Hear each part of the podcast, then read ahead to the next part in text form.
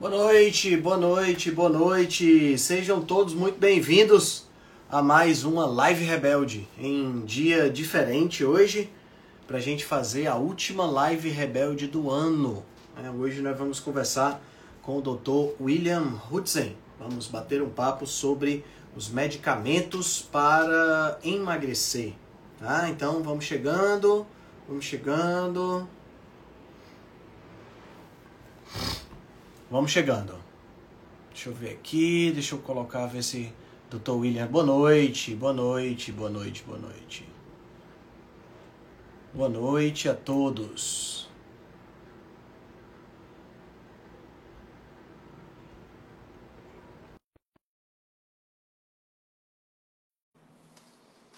Vamos nessa.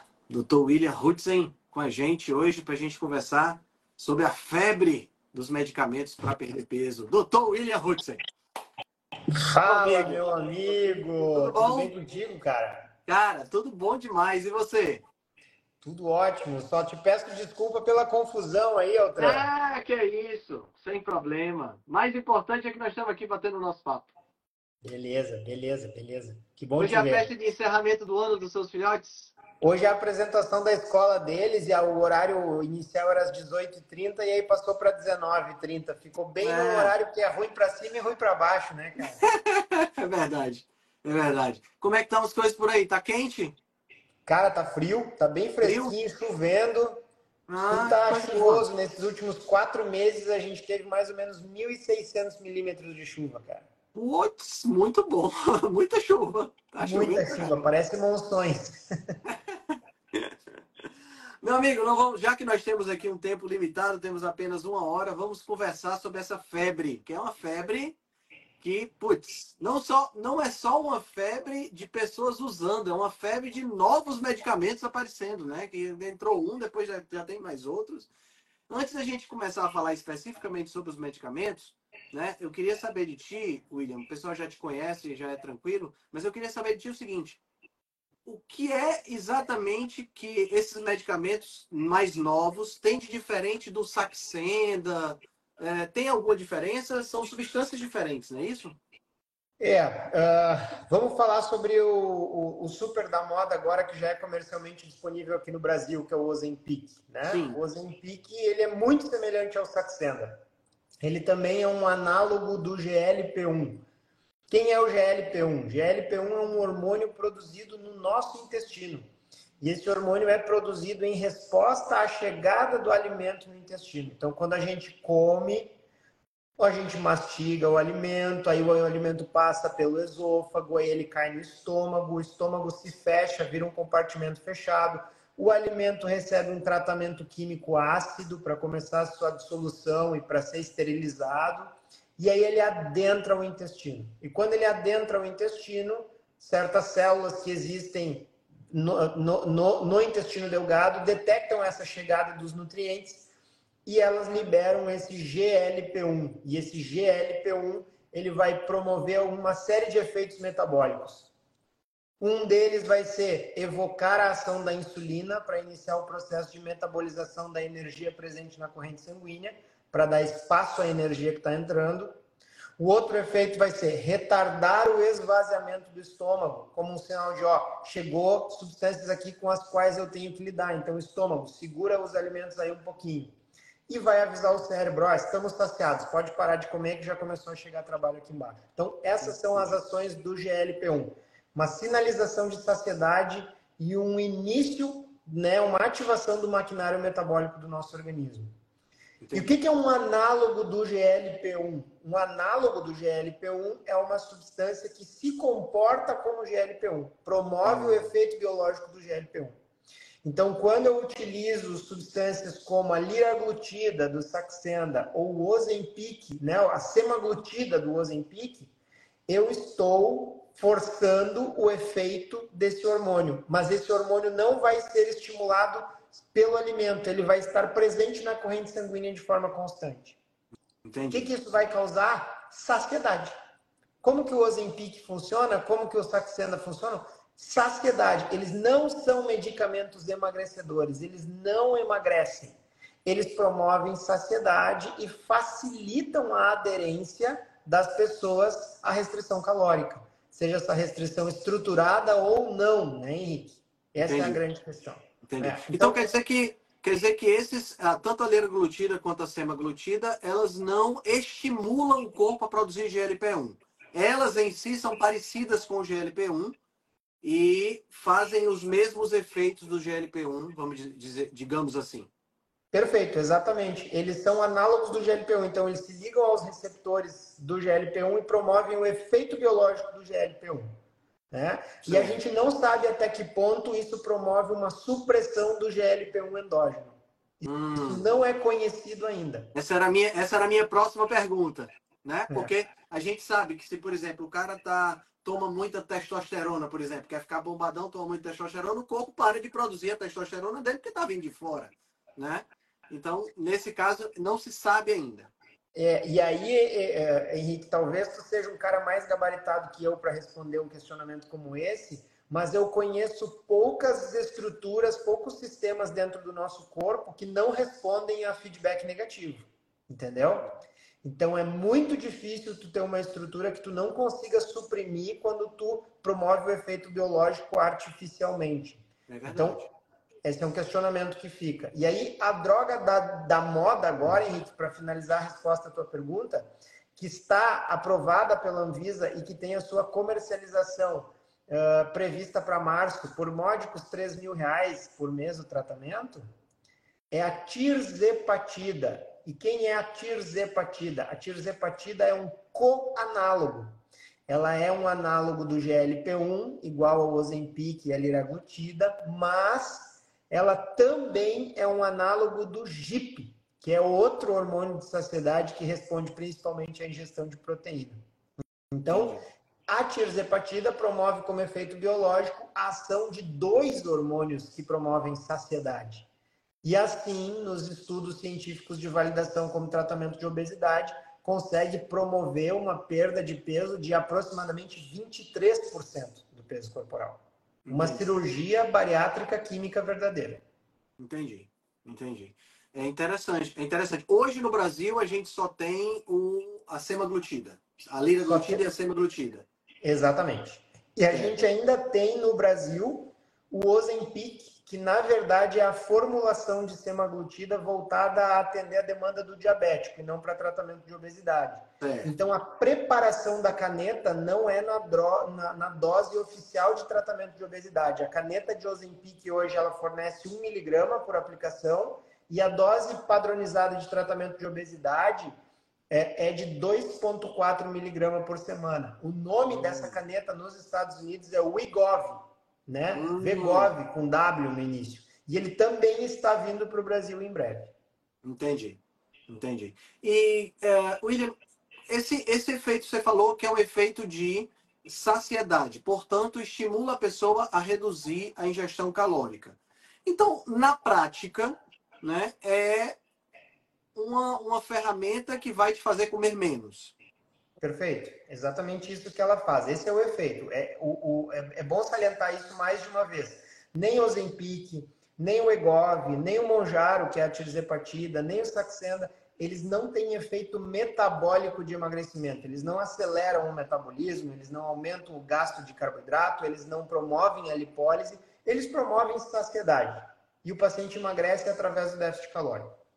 Entendi, entendi. Quer dizer, uh, existe existe então a necessidade da pessoa fazer uma reeducação, uma melhora da, da, da, da, alimentação. Porque se eu simplesmente, vamos imaginar, eu tenho aqui uma dieta que me fez ganhar peso, eu continuo nessa dieta e simplesmente acrescento o Ozempic, eu acrescento a tirzepatida, eu vou comer menos dessa dieta, consequentemente eu vou perder peso, porque eu estou comendo menos caloria, mas uma vez que eu pare de usar o Ozempic, mantendo essa mesma dieta, eu vou comer mais e vou recuperar o peso todo, o que vai ser normal, né? Isso é padrão, vamos dizer assim.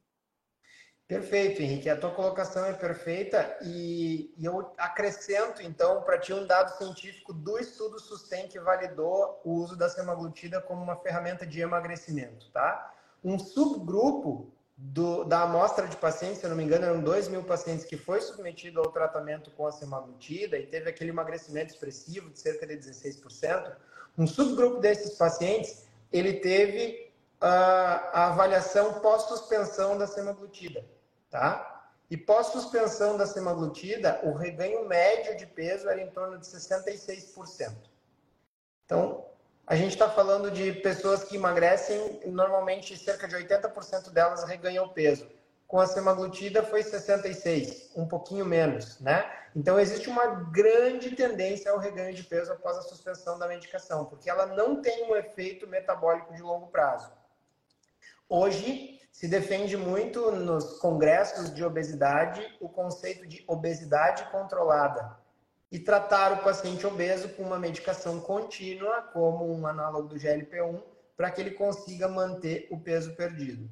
Então, hoje existe uma tendência de uma prescrição mantida dessas medicações, de não haver um desmame. Existe essa moda, né, de que o paciente siga usando a semaglutida de forma indefinida para ele conseguir comer menos. Mas aí vem um grande problema, Henrique.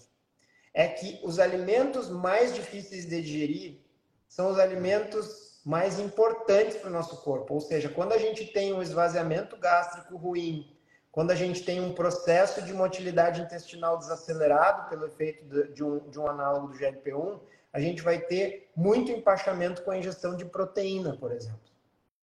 E isso leva o paciente a comer menos, mas seguir comendo errado. Então, um outro dado muito interessante da análise de subgrupo que foi feita do SUSTEM é que dos pacientes que tiveram uma perda de peso, né, de, de, de média de 13 quilos, 5 dos 13 quilos eram massa muscular. Massa magra. Nossa senhora, 40%. Isso é quase 40% da perda ponderal total. Né? Então, quando a gente pega esses dados e a gente imagina o que vai acontecer com o paciente que utiliza essa medicação por um longo período de tempo, é minha opinião e de muitos colegas com quem eu converso, que esse paciente, por mais que pese menos, né, após um longo período de tempo, ele vai estar mais menos saudável, menos saudável. Ele vai estar mais doente do que antes. Sim. E uh, você falou, você falou então que houve uma perda aproximada aí de 40% de massa magra. Quer dizer, um indivíduo como esse, que já vem de uma sequência de dietas, né? Porque isso é normal. Né? A gente, quando pega. Normalmente você tem, por exemplo, um paciente de 40, 45 anos de idade que está obeso, ele vem lutando contra a obesidade desde os 20, 25 anos. Então ele já fez várias dietas, já conseguiu perder peso, já usou shake, perdeu peso, ganhou. Já usou dieta, perdeu peso, ganhou. Então, quer dizer, na hora que ele usa, faz uma dieta, perde peso, a perda de massa magra ela é algo inerente à perda de peso de uma maneira geral. Sempre vai haver. Mas a recuperação do peso normalmente não é de massa magra, né? Então, quer dizer, o cara já vem numa espiral descendente de massa magra. Vem perdendo massa magra e ganhando gordura proporcionalmente. Chega numa dessa com o Ozempic, perde 40% de massa magra com a tendência de recuperar o peso é, a gente está. Tá, nós, estamos, nós estamos à frente, William, pela, pela minha, pelo que você acabou de falar e por essa minha linha de raciocínio, em uma epidemia de pessoas com taxa de gordura, mesmo magras, com taxa de gordura elevada, eu diria em cinco anos, um negócio assim bem assustador se a gente continuar nesse mesmo ritmo.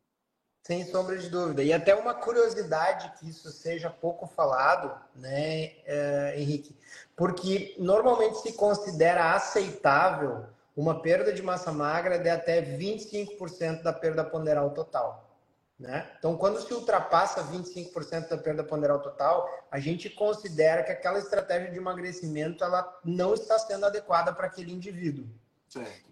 E se comenta pouco né, desse estudo que demonstra que um subgrupo do próprio SUSTEM, do próprio estudo da indústria farmacêutica que validou o tratamento de obesidade com semaglutida, não seja explorado pelas revistas científicas. Ele ficou ali para quem gosta de ler as notas de rodapé. Para né? quem, vai na, quem vai nas informações suplementares. Então, lá no final do artigo, não vem junto, Perfeito. quando você baixa o artigo na internet, não vem junto. Você tem que, você tem que fazer outro download, tem que procurar, né? É exatamente lá que está, Henrique. Exatamente lá que está. Então tem que procurar muito bem dentro do Sustain para te encontrar esse tipo de informação. Me causa um pouco menos de surpresa quando eu vejo as notícias mostrando que ah, as ações da Novo Nordisk representam cerca de 30% do PIB da Dinamarca hoje, né? Então é uma empresa que prosperou em progressão geométrica e com certeza ah, a comercialização desse medicamento foi o que alavancou esse crescimento ah, gigantesco deles. Não entendam mal, não é que eu uh, não acredite que existem pacientes que se beneficiam do uso do Ozempic. Eu tenho pacientes com os quais eu utilizo o Ozempic, mas eu obedeço critérios muito rigorosos para indicar o, o, o, uso de Ozempic para um paciente e o principal desses critérios é que esse paciente tem que ter uma sobra de massa muscular para perder. E essa não é a realidade da maior parte dos pacientes que procura a gente para emagrecimento, né, Henrique? Porque uma Sim. coisa tão epidêmica quanto a obesidade é um subtipo de obesidade que a gente caracteriza como obesidade sarcopênica, que é um indivíduo que ele está cheio de energia, ele está com sobrepeso, mas ele está subnutrido, desnutrido. Ele tem pouca massa muscular, muitas vezes deficiência de ferro, de vitaminas, de, de, de minerais. Então, esse paciente ele não é um candidato para o tratamento com análogo do GLP-1, porque diminuir o aporte de alimento talvez não seja o caminho para recondicionar a composição corporal dele. Talvez seja modificar a estrutura da alimentação, que aliás é o pilar de qualquer intervenção de emagrecimento, modificar a estrutura da alimentação. Mas alguns pacientes eles têm a possibilidade de utilizar um medicamento desses como uma ferramenta, uma bengala de emagrecimento, uma ponte até o emagrecimento, mas, como tu falou lá no início da live, enquanto se faz outras modificações que promovam uma reestruturação do comportamento alimentar para que esse indivíduo não volte a reganhar o peso ao final da intervenção. Esse, esse estudo que você citou, o SUSEM, ele foi feito em que perfil de pessoas? São pessoas obesas? Quanto de IMC, mais ou menos? Você tem tem isso de cabeça?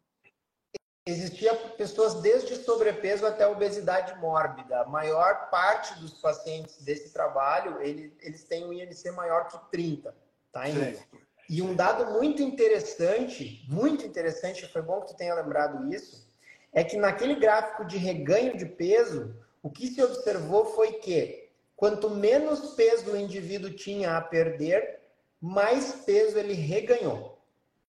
Então, se por exemplo, ah. eu, peguei, eu pego um indivíduo que tinha muito peso para perder e o cara perdeu ali no estudo 20 quilos, esse foi o cara que menos reganhou peso, ele reganhou uns 10, 12. Agora, aqueles indivíduos que tinham uma obesidade leve ou um sobrepeso e tinham pouco peso a perder, eles perdiam 5, 6 e reganhavam 8.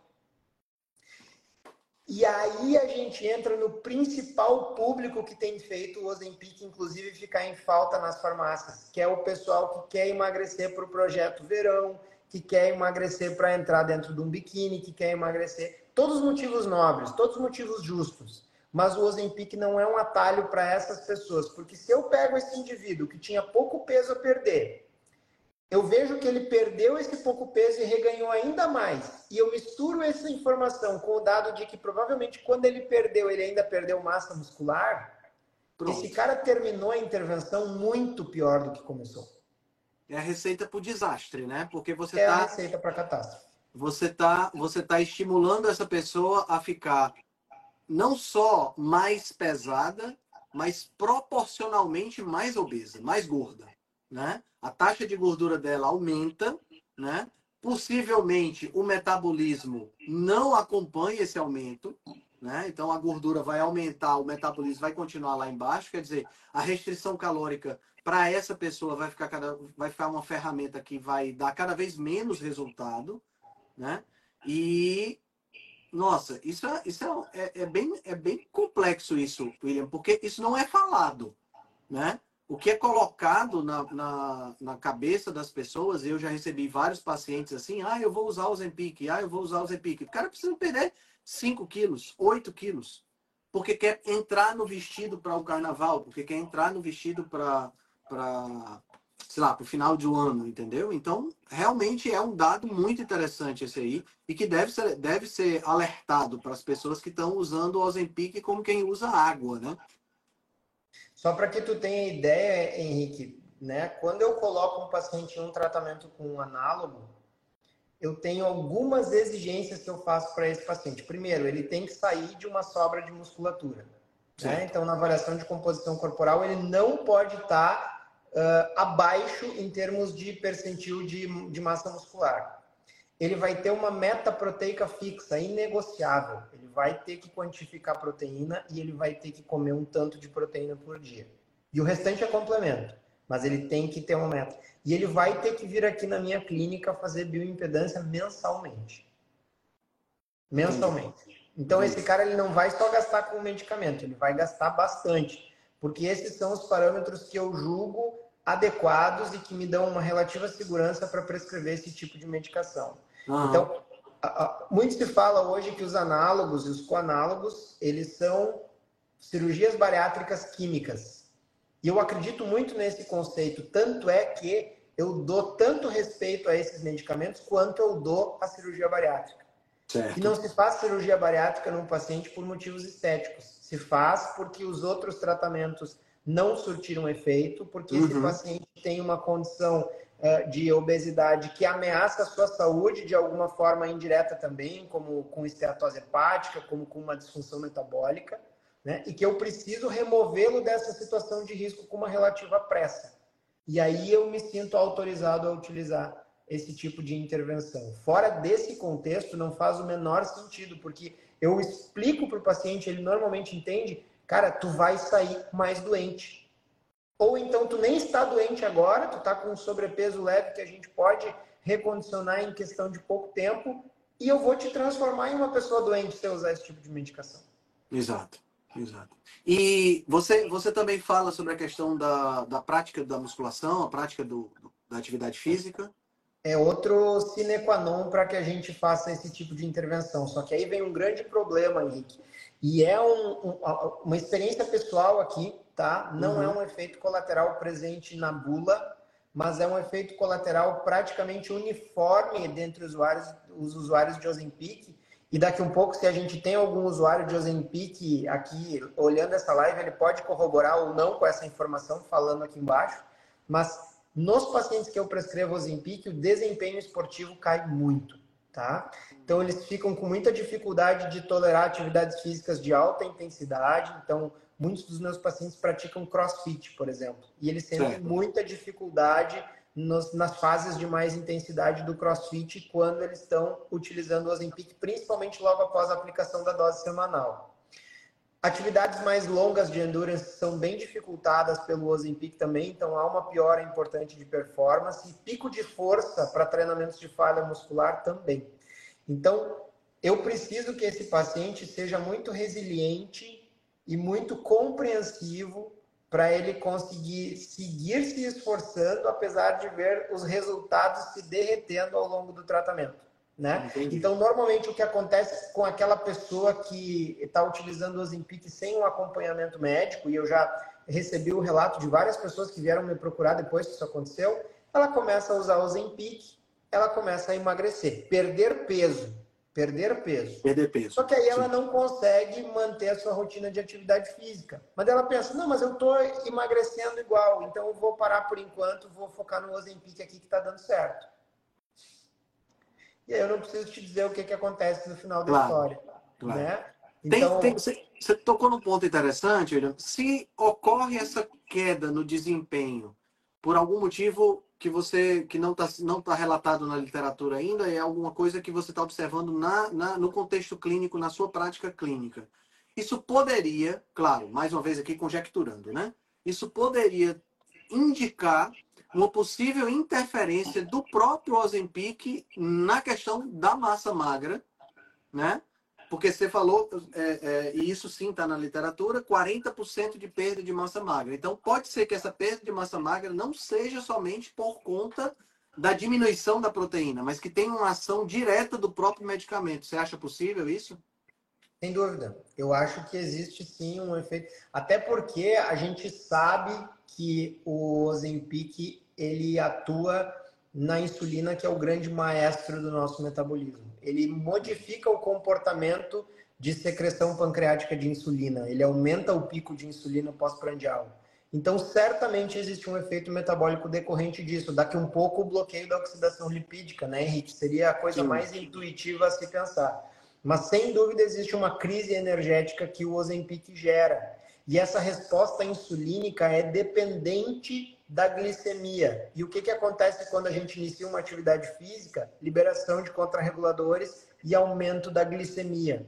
Então, talvez o paciente que vá praticar uma atividade física que evoque a liberação de hormônios reguladores, estou aqui conjecturando mecanismos, né? Claro, ele vai ter uma elevação de, de, de uh, glicemia e ele vai ter uma resposta pancreática exagerada em decorrência dele estar em vigência do, da semaglutida. E aí ele vai ter um, um, um, um blackout metabólico, né? Sim. O Raul colaborou aqui Uh, falando que esse estudo de 2022, eu até citei ele no início da conversa aqui, Raul, ó, era 1961 pacientes, né? E ele colocou aqui, após a interrupção da droga, dois terços do peso original. É exatamente esse estudo aí, Raul, a gente conversou sobre ele no, no iníciozinho da live.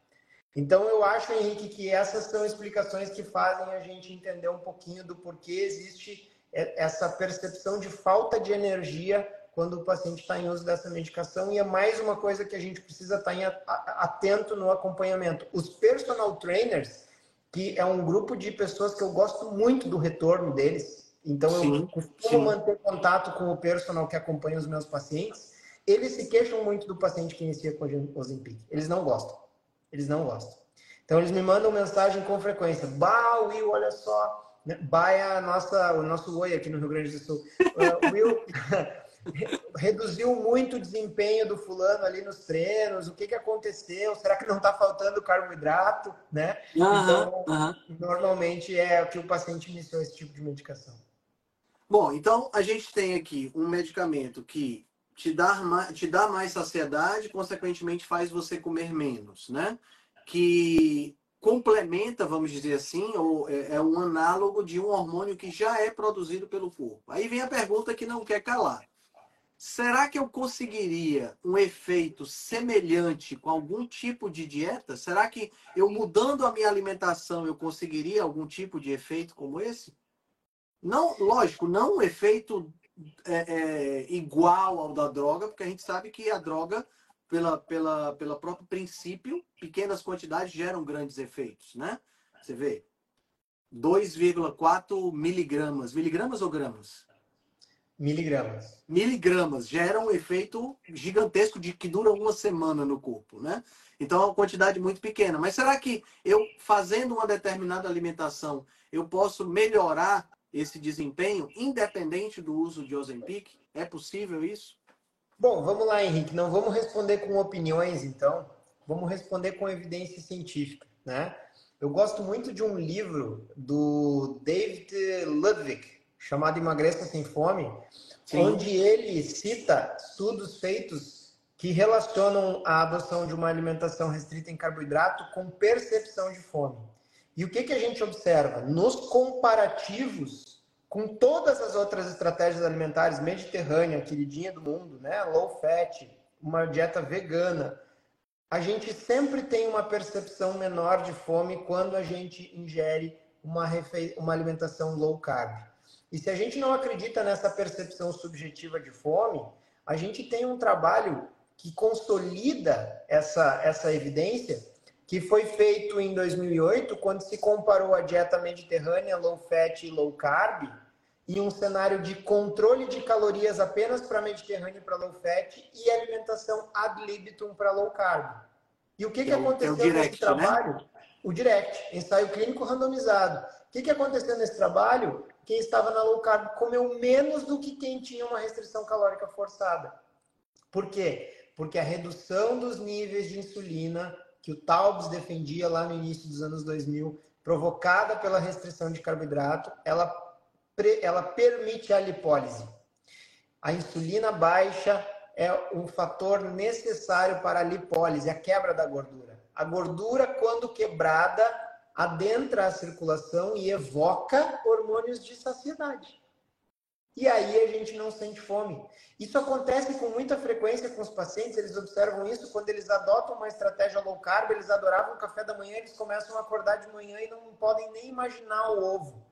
E eu digo, meu amigo, isso aconteceu porque os teus níveis de insulina baixaram tanto ao longo da noite que de manhã tu tá comendo da tua própria gordura e por isso tu não Exato. consegue nem pensar na gordura do ovo. Exatamente. Então, essa é uma maneira natural da gente provocar isso, né, Henrique? Isso é o que a gente vem defendendo há muito tempo. A gente nunca defendeu que a, o déficit calórico não é necessário. A gente sempre defendeu que existem maneiras de fazer déficit calórico, na maior parte das vezes de forma espontânea, sem passar fome.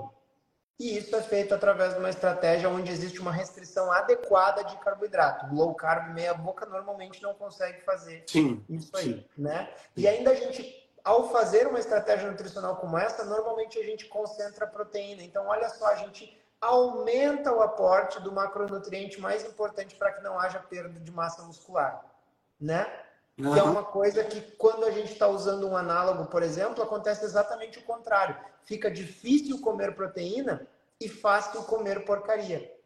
Então, ouvindo os relatos dos pacientes que utilizam análogo, com frequência eu me lembro do tio de uma ex-namorada minha né? Muitos anos atrás, eu nem, é, nem, nem, nem era médico ainda, o tio de uma ex-namorada minha fez uma cirurgia bariátrica. Uhum. E aí, o que, que ele fazia para tapear a cirurgia bariátrica? Ele batia miojo no liquidificador. tá?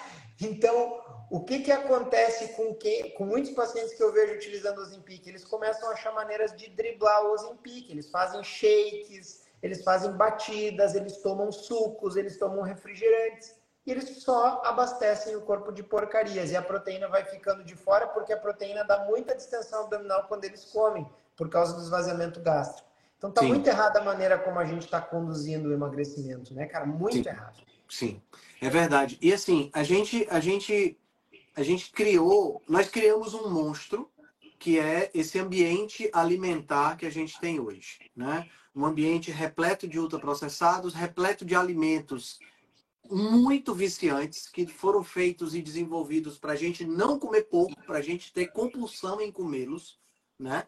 E isso aí se estabeleceu como uma norma, é uma indústria poderosa que está é, é, por trás disso.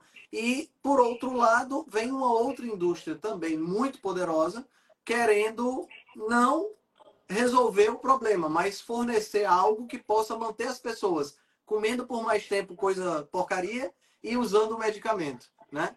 Assim, eu não sou um cara de teoria da conspiração, William. Meu Deus, eu até acho que não existe. Acho que existe teoria do lucro. Acho que as empresas estão pensando em grana. É, é levar para os acionistas o máximo de lucro possível. Mas é, é uma, uma situação que é triste de você ver, porque a gente criou o problema e estamos criando um outro problema para resolver um problema que nós mesmos criamos. Quer dizer, uma máquina que não vai se acabar nunca. Eu concordo em gênero, número e grau contigo. Eu também não sou uh, um, um uh, alguém que aceita essas. É, não sou. Não sou esse cara das teorias, das, da, teorias da conspiração. Eu acredito que as empresas querem lucrar. Agora, uma coisa que é muito lucrativa, Henrique, é nos manter na esteira hedônica dos prazeres rápidos. Então, o alimento é um prazer rápido e comprar um medicamento que vai emagrecer rápido já é um prazer rápido. Sim. Injetar esse medicamento é um prazer rápido, porque agora vai. E perder peso rápido, mesmo que seja às custas de massa muscular, é um resultado rápido. E o que, que a gente tem na sociedade hoje? Uma intolerância ao processo. A gente só quer resultados. Então a gente não aceita mais nenhum processo, a gente não quer mais viver os meios, a gente quer chegar diretamente né, no, no auge, no, no êxtase. Então é Sim. é por isso que a gente não olha nem os stories de um. De, os rios de 1 minuto e 30 até o fim, na maior parte das vezes. É por isso que a gente fica olhando para o nosso telefone, mesmo sem saber o que está indo fazer nele a maioria das vezes. Abre a geladeira no meio da noite sem nem estar tá com fome. Abre um pacote de alguma coisa para comer porque está entediado então, isso é uma busca de atalhos, como o Raul falou. Busca de atalhos. Então, todo atalho vai ser muito atrativo. Se a gente vem aqui e fala para os pacientes que a gente quer explicar para eles como o metabolismo deles funciona, que eles precisam se entender para desenvolver autonomia, que o emagrecimento é um processo lento e que não tem linha de chegada porque é um esforço contínuo, a gente é muito radical. A gente está sendo muito pessimista. A gente está sendo muito duro. E a geração mimosinhos hoje não pode encarar uma notícia ruim não, dessa. Não pode. Ninguém pode, não, ninguém não, pode ser contrariado. Eu sou doente. É. Eu sou um gordinho saudável. Então, isso a gente, cara, é, é, é gritante. A gente fica desesperado assistindo isso. Mas é uma realidade que não vai mudar tão cedo. Agora, a gente tem que resistir, Henrique, porque o que, que a gente observa nos últimos anos? Redução da massa encefálica cerebral, redução da concentração de espermatozoides, redução dos níveis masculinos de testosterona. Então, cara, a gente vai ser extinto se a gente não fizer alguma coisa a respeito. Exato, exato. É. A gente está vendo o declínio da espécie humana. É, a imagem que me vem à cabeça é, é, que é que é assim no futuro próximo é aquela imagem daquele filme da Disney, Wall-E, Wall-E, né? Que é do robozinho, que aqueles caras que nem levantar da cadeira levantam mais. Tá? Houve uma redução de massa óssea, os caras são puramente só gordura, porque só comem e não fazem mais nada da vida, né? E, e sabe o que eu acho interessante, William? É que a gente, como sociedade, a gente tá valorizando a bizarrice. Tá entendendo? A gente vê, por exemplo, adolescentes que não eram obesos começam a viralizar, como tem casos, simplesmente porque estão se empanturrando de comida, ganhando peso e ficando, e ficando doentes. Eu acho isso impressionante. Como a gente, como a gente consegue literalmente patrocinar as pessoas a ficarem assim. Né? É, é bem triste, bem triste isso. É, e, e, cara, a, a o adoecimento populacional, ele não é teoria de conspiração, ele é visível não. a olho nu, né? É. Pouco tempo atrás, a Marina, que está aqui na live, postou uma foto no Instagram dela que me deixou bem assustado. A praia do Rio de Janeiro, 1970, e a praia do Rio de Janeiro agora. Cara, a gente tem epidemias de diversas doenças diferentes visíveis a olho nu a gente tem uma população com uma capacidade laborativa menor, a gente tem uma população com uma capacidade cognitiva menor, nascimentos com QI em média menor. Então, a gente está vendo o declínio da espécie humana. E se nós não tentar nos tornar, retornar à nossa origem, nos tornar o bicho que somos, é, cara, de geração para geração a gente vai ver uma piora substancial nos nossos níveis de saúde e logo, logo aumento de mortalidade precoce. E é engraçado você ter, você ter, você ter colocado isso, no, voltar, no, retornar a, a, ao bicho que nós somos, né? Porque é, é, é, tudo isso que nós estamos falando é muito mais bicho, se a gente parar para pensar, do que a gente dizer não a determinados alimentos e ter o poder de escolha né? Porque quando a gente pega essa questão hedônica, por exemplo, né, do, do, prazer a qualquer custo e dos ultraprocessados gostosos e essa coisa toda que você citou antes, né, que é muito bem falado naquele livro Nação Dopamina, né, que a, a, a autora, inclusive, lançou agora recentemente o Nação Tarja Preta. Essa autora parece que já, já dá uma polêmica boa, né? Então, é, é se a gente pega esse tipo de comportamento, é um comportamento que está intrinsecamente ligado à nossa parte mais primitiva. Sim. Não é? A nossa parte mais primitiva. O, o homem, a mulher, né, o ser humano, vamos dizer assim, que tem a capacidade, que tem a mente no lugar, ele não é um cara que se dedica exclusivamente a tirar prazer e é cheio de mimimi, né? Ele é um cara que tem os seus prazeres, claro, mas ele sabe o que ele deve fazer e o que ele não deve, e como Kant dizia, ele sabe escolher para poder ser livre.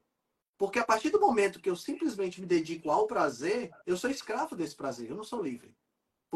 Porque liberdade é fazer o que você não quer e não fazer o que você quer. Né? Então, é, é, é muito interessante isso aí. E a grande questão que a gente enfrenta, né, Henrique, é que é muito difícil e requer muito insight e autocontemplação tu enxergar aquilo que tu está prevenindo. Por exemplo, vou te dar um exemplo prático, né? Alguns pacientes me procuram para fazer cetogênica para acompanhamento de quimioterapia, para evitar sarcopenia na quimioterapia. A gente já tem bastante evidência de que isso funciona. São poucos pacientes, mas eles aparecem. Cara, cetogênica, aferida, cetose, GKI abaixo de 6, né? Acompanhamento comigo, com a Nutri, mede, fura dedo, manda medida, calcula. Dieta difícil de fazer, quantifica carbo, quantifica proteína, adiciona gordura, é um inferno. Uhum. Qual é o grau de aderência que tem uma dieta dessas para os pacientes em quimioterapia? Cara, quase 100%. Por quê? Porque eles estão com câncer, cara. Entendeu? Então eles estão enxergando ali que eles têm um tumor e eles querem se sair dessa. Agora, quando vem aqui alguém que a camisa está um pouquinho apertada, que a calça já não entra mais, essa pessoa ela acha que, a, que a, o problema dela é esse. Ela não enxerga que o problema dela pode ser uma amputação, né? 28 amputações por diabetes por dia no Brasil. Ela não, não percebe que o problema dela pode ser cegueira, ela não percebe que o problema dela pode ser insuficiência renal, diálise três vezes por semana, quatro horas conectada numa máquina para substituir o rim que parou de funcionar. A gente não consegue antecipar o que a gente previne. Isso é uma merda.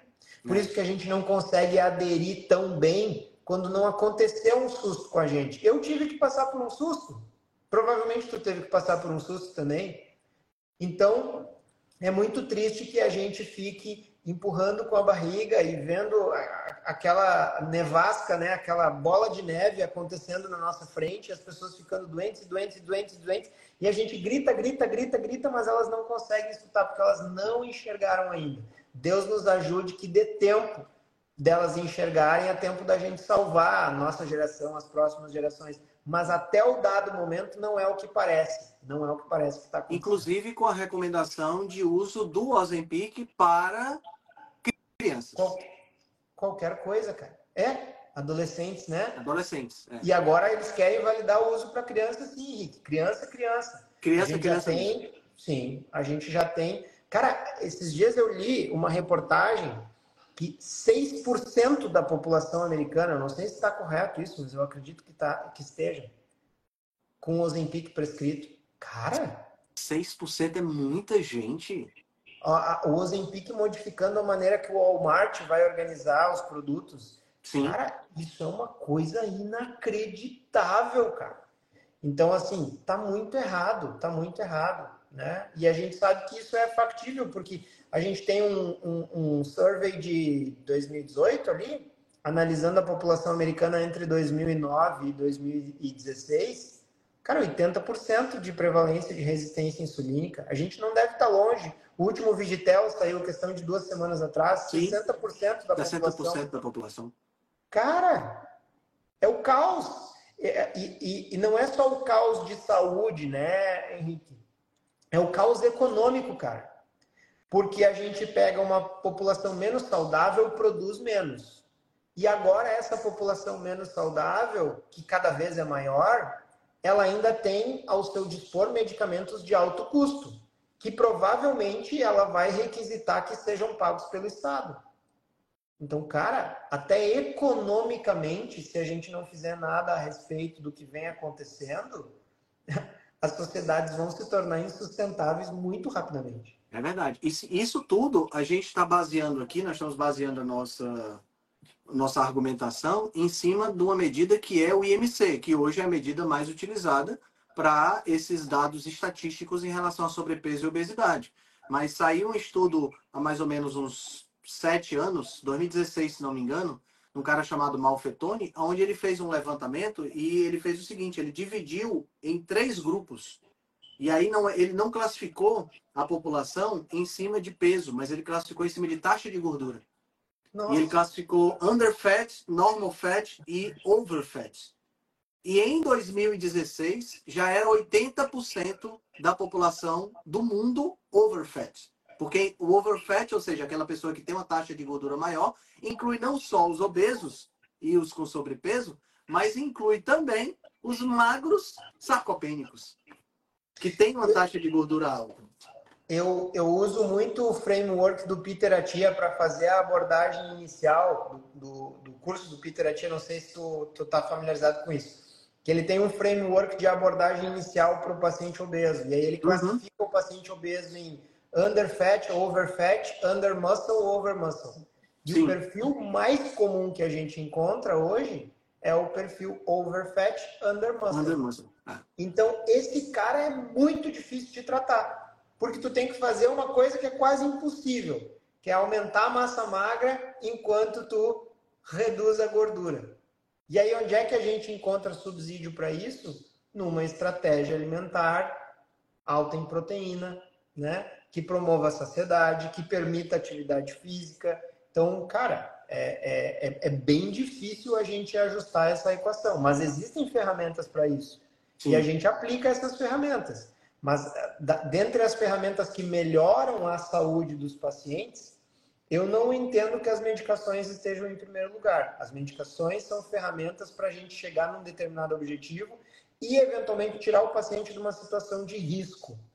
Né? Isso, Mas, na maior parte das vezes, essa intervenção é pontual e o restante é contínuo, para o resto da vida. Como diz o Reinaldo Pellegrino, sem linha de chegada. Construir saúde não tem linha de chegada. É Exatamente. caminhar na esteira, caminhar na escada rolante no sentido contrário. Tem que se mexer para não sair do lugar. Exatamente, exatamente. E tem uma, uma um, um, outro ponto, é, Will, que é a questão da, da, desses, desses medicamentos, né? E a, a, venda e todo, todo, todo esse, esse processo, né? E a, a, a, na tua opinião, esse, esse tipo de medicamento deveria ter receita controlada para pelo menos dar uma mitigada no processo, porque eu acho surreal você poder chegar na farmácia se encontrar, né? Porque agora está em falta, mas se você encontrar, você compra se você tiver o dinheiro. Sem sombra de dúvida, cara. Sem sombra de dúvida. Eu acho que esse tipo de medicamento deveria ser receita controlada, via fica com a farmácia, tem que renovar com o médico. Cara, eu acho que isso é não devia ser nem passível de discussão, né? Eu acho muito mais prejudicial nas mãos de uma pessoa errada um medicamento como esse do que um antibiótico, que a gente controla muito mais. É verdade, é verdade. O antibiótico hoje está sob muito maior controle. Cara, é, é, assim, é uma realidade, é uma realidade que a gente vive hoje, né? Você comentou, você, você falou muito bem dessa questão do hedonismo, da busca por prazer, da busca por resultados rápidos, né? É uma realidade que a gente tem hoje a, a gente vê realmente que as pessoas são cada vez mais dependentes de muletas para viver, né? E muitas vezes as pessoas estão tão dependentes de muleta que elas acabam esquecendo do potencial que elas próprias têm, né? Elas acabam esquecendo de, do quão glorioso é o ser humano e tudo que a gente pode atingir. Isso realmente é uma coisa que me transtorna em ver a degradação que a gente está que a gente tá sofrendo e a gente que trabalha com pessoas, né? A gente vê isso praticamente todos os dias. As pessoas facilmente sucumbindo a, a, a, essa necessidade de prazer momentâneo. E assim, a gente criou um ambiente que destrói isso. E aí a gente vem com outra, outra questão, que também é uma epidemia hoje, que é de doenças psicológicas. Então, junta, quando você junta tudo isso, William, é um negócio assim assustador. É a saúde física, é a saúde mental, as duas estão entrando em colapso porque você tem um ambiente que te é, que, que tem uma, uma estrutura que não te permite controle, que você come descontroladamente e que te critica porque comeu descontroladamente. Tá entendendo? Você coloca, você coloca o veneno, você, você, você cria o, o, o, veneno, faz a pessoa tomar o veneno e depois critica porque ela tomou esse veneno. E, e, e o antídoto para isso, Henrique, seria a autocontemplação, a autocrítica. Né? Mas um esforço muito grande que a gente observa hoje na mídia, na indústria, é de te prover dispositivos que te façam cada vez menos ficar na sua própria companhia. Então a gente dirige ouvindo podcast, a gente corre ouvindo música, a gente senta, fica na fila. A gente não tem mais ócio, a gente não tem mais autocontemplação, a gente não explora mais aquilo que a gente está sentindo. A gente não fica mais na própria companhia. Ou a gente está na companhia dos outros, ou a gente está sendo distraído por algum dispositivo. E uma outra questão que é muito importante citar, que o início da tua fala me fez lembrar, é, de como a gente pode fazer para resolver isso, porque claramente esses, essas intervenções pontuais elas não vão nos ajudar a resolver esse problema de forma populacional, né? Então, o que, que a gente poderia fazer a nível populacional para tentar modificar essa tendência? Bom, esse estudo já foi feito. Existe um estudo né, que me foi enviado por um amigo meu que é professor, um estudo realizado, se eu não me engano, em 2014, que comparava medidas populacionais tentando conter a epidemia de obesidade. E aí, de uma série de países. Um país começou a colocar nos rótulos dos alimentos que o alimento tinha alta concentração de gordura ou que o alimento tinha alta concentração de açúcar. Outro país aumentou a taxação sobre certos alimentos. Outro país e assim diversas políticas. E qual foi a política que teve mais sucesso em conter a epidemia de obesidade? Cara, uma política simples. Cadeira de nutrição na escola. Singapura. Tem geografia, tem história, tem matemática e tem nutrição. Então as pessoas vão aprender sobre alimentação lá na base. Porque, cara, nenhuma pessoa consegue sustentar uma mudança a não ser que faça muito sentido para ela. Então, qual é a maneira que a gente tem para tentar mudar essa tendência? É aprender sobre o que está acontecendo e aprender com o que a gente pode fazer para modificar isso. Mas aprender de tipo, eu consigo consultar dentro de mim mesmo o racional para eu adotar esse comportamento. Não Exato. é o Henrique que está me dizendo que não pode banana, não é o Will que está me dizendo que não pode fritura. Não, eu encontro dentro de mim essa informação e eu sei por que ela existe. E, cara, isso se faz com muita procura, com muita leitura, com menos distração. Exatamente. Com conhecimento né? Que é uma, das, é uma das premissas, eu acredito que é a sua também, porque é uma das premissas do meu atendimento, é exatamente isso. É passar esse conhecimento para que a pessoa possa acessar isso, né? E, é claro, mesmo que ela resolva, por algum motivo, furar a dieta, que ela fure de forma consciente e não de forma automática, porque é um comportamento que ela não consegue absolutamente controlar, né? Exatamente. É isso aí. Cara, você já está no seu, você já tá no seu tempo. Eu não quero atrapalhar. Você tem a noite aí com seus filhotes. É, para mim é uma satisfação enorme conversar com você. Eu acho que a gente deveria fazer mais lives juntos, porque é muito bom conversar contigo. E te desejar um final de ano maravilhoso, cara. Um feliz ano novo, um Natal maravilhoso. Você e sua família são pessoas absolutamente maravilhosas. E em 2024, vamos ver se a gente consegue se ver pessoalmente, né? Olha, Henrique, por mim a gente pode marcar recorrência, cara, porque quando eu faço uma live contigo, eu me sinto como se eu estivesse na varanda de casa, tomando um chimarrão, talvez tu estaria tomando uma água de coco, e a gente trocando ideias aí, porque o pensamento é muito fluido, é muito tranquilo. Conta sempre comigo e me desculpa de novo por essa mudança de horário é isso, de última hora, tá? Mas estou sempre à tua disposição e da tua plateia aí. Muito obrigado pela, pela oportunidade, cara, tá? Tu é Sim. irmão, tô torcendo sempre por ti, fica com Deus. Até mais, um abração, hein? Abraço, meu velho. Tchau, tchau.